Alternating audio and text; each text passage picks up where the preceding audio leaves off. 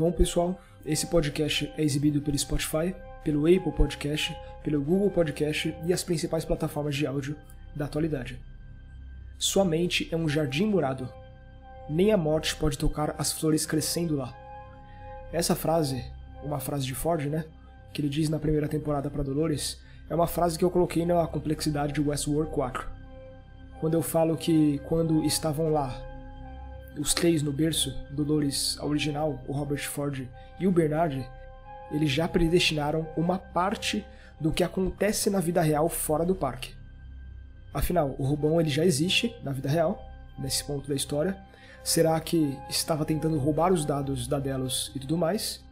E até certo ponto, eles têm um plano de como desmantelar esse sistema feito pelos humanos, na tentativa, é claro, de fazer com que os anfitriões eles sejam capazes de sobreviver do lado de fora.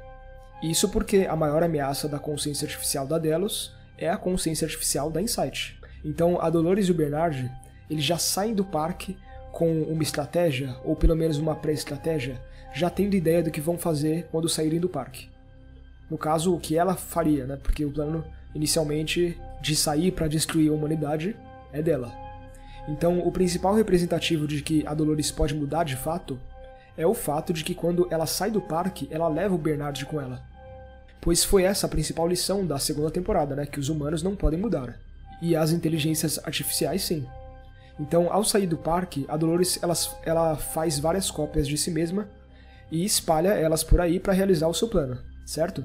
Então, até então, o seu objetivo é sim destruir a humanidade e pegar o mundo deles para ela.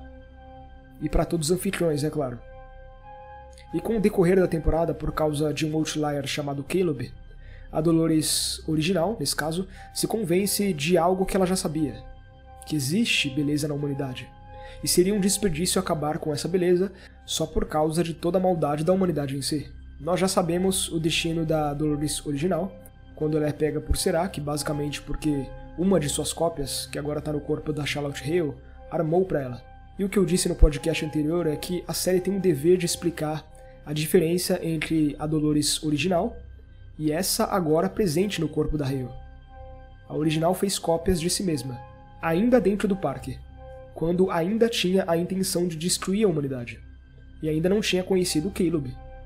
Portanto, a Hale, ou Halores, surgiu antes de um limiar de decisão muito importante para ela. E por viver por algum tempo na pele de Charlotte, convivendo com a sua família, ela pôde sentir aquela mesma beleza humana mas isso rapidamente foi tirado dela.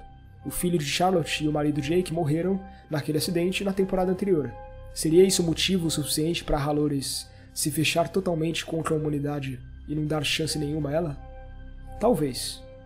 Eu ainda acho que tem mais nisso. Como eu disse, a série precisa de um payoff, né? Um, um, de uma explicação sobre o diferenciamento entre essas duas, porque no fim das contas, ainda assim, elas são a mesma.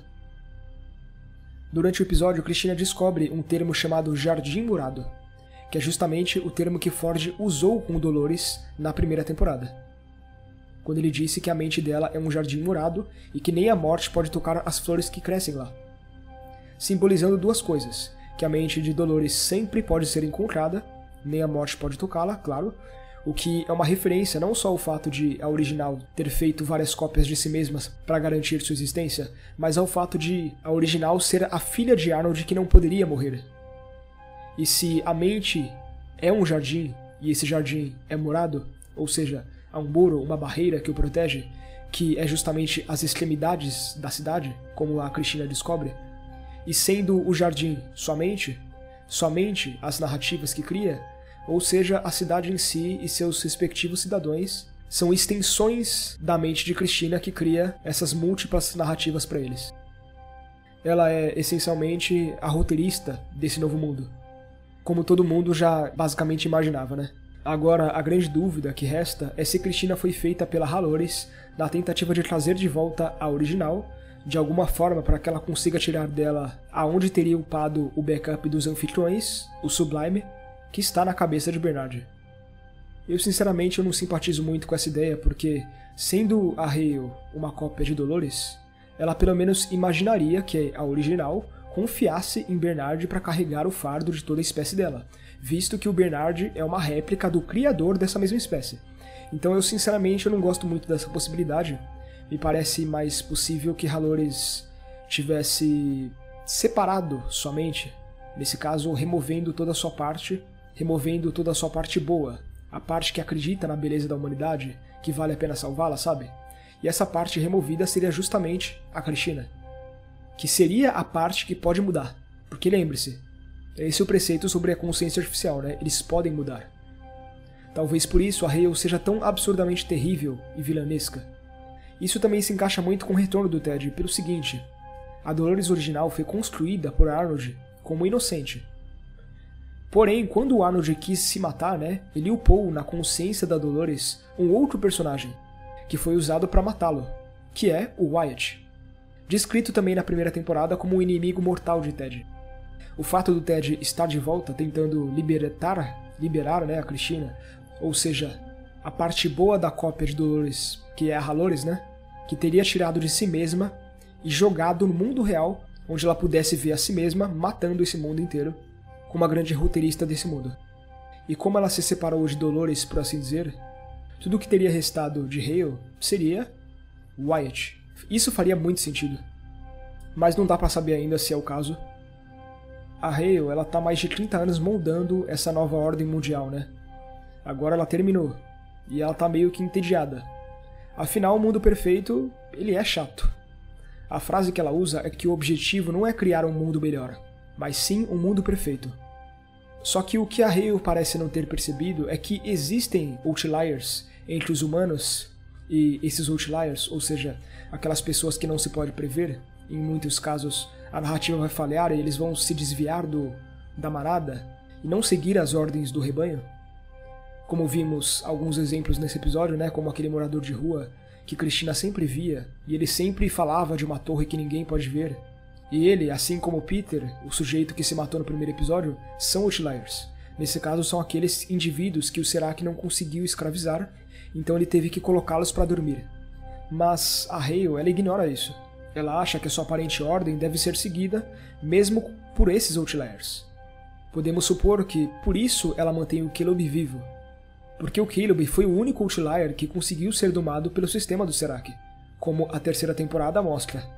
Mas ela aparentemente parece estar tendo mais dificuldades do que o Robão em manter esse mundo perfeito em ordem. E as ideias desses outliers contaminam os outros iguais a eles, como William, por exemplo. Ele é contaminado nesse episódio. De repente, essa versão do William, que não é mais humana, se vê com os exatos dilemas existenciais que William tinha lá na segunda temporada, onde ele tenta se matar, fantasia sobre não ser real e tudo mais. Eu acredito que o grande erro da Hale é realmente achar que essa divindade que ela é faz com que ela possa mudar absolutamente tudo. Se tem uma coisa que a série nos ensinou é que humanos realmente não podem ser mudados. Os humanos que apresentam essas falhas são os que não transcenderam ainda, ou seja, são os que não se tornaram híbridos ainda. E esse episódio, cara, ele é cheio de questionamentos, ainda mais na primeira cena em que o Homem de Preto está com duas pessoas sobre o controle da narrativa de Cristina.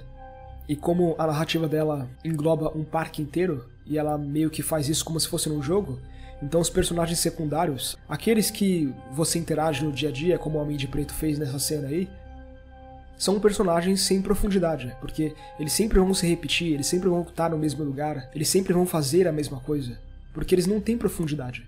E nessa cena ele repete muito dos questionamentos que ele teve no parque na segunda temporada, quando ainda era humano. É uma cena tão incrível que merece um vídeo comentando detalhe por detalhe das referências. Então eu não vou me estender muito aqui no podcast, vou fazer direto isso no vídeo mostrando tudo, tá? Já a cena da Hale treinando os humanos no meio da rua com dança ao som de um piano são a réplica idêntica ao treinamento de Arnold com os anfitriões da primeira temporada. Chega a ser lindo de se ver, se não fosse tão terrível, é claro. A parte onde ela se compara com os deuses do Olimpo e que eles provavelmente desceram da Terra só porque estão entediados é uma coisa fenomenal de se dizer, porque além do fato da empresa se chamar Olympiad, onde ela literalmente está dizendo que as pessoas que controlam esse mundo são deuses, vemos que essa versão de Dolores é realmente aquela da segunda temporada que se gabava de que um novo deus vai substituir e controlar os humanos e tudo mais.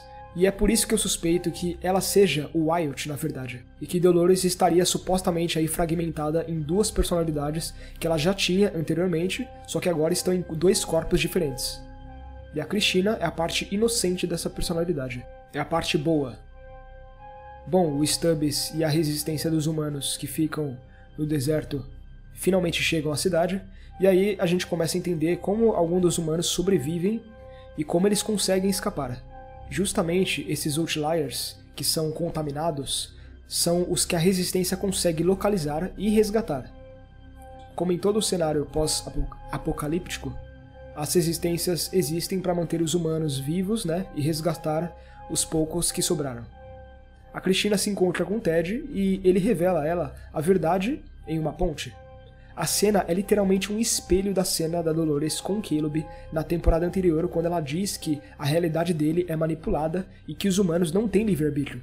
Eles só têm arbítrio. Já nessa cena, os humanos não têm nem arbítrio.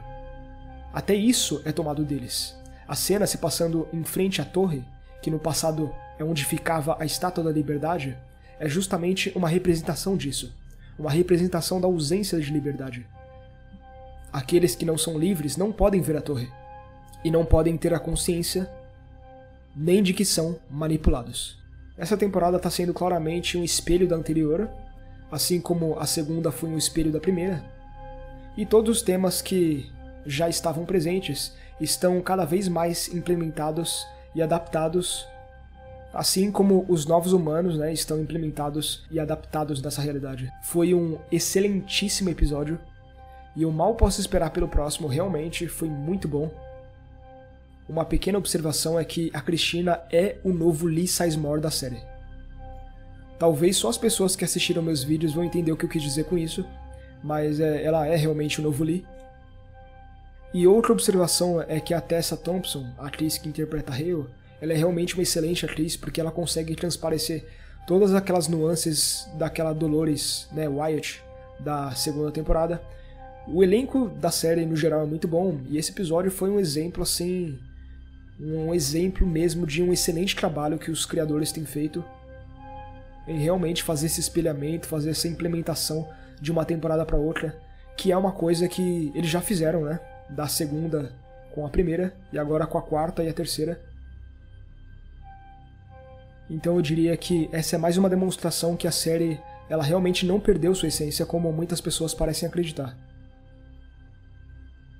Aliás, ela tá fazendo agora aquilo que já foi feito antes. É, meu querido, depois desse episódio não tem muito mais o que dizer não, viu? O que eu posso te dizer é o seguinte: você já andou questionando a natureza da sua realidade? Porque de muitas formas, esse episódio aí apresenta um futuro bastante assustador.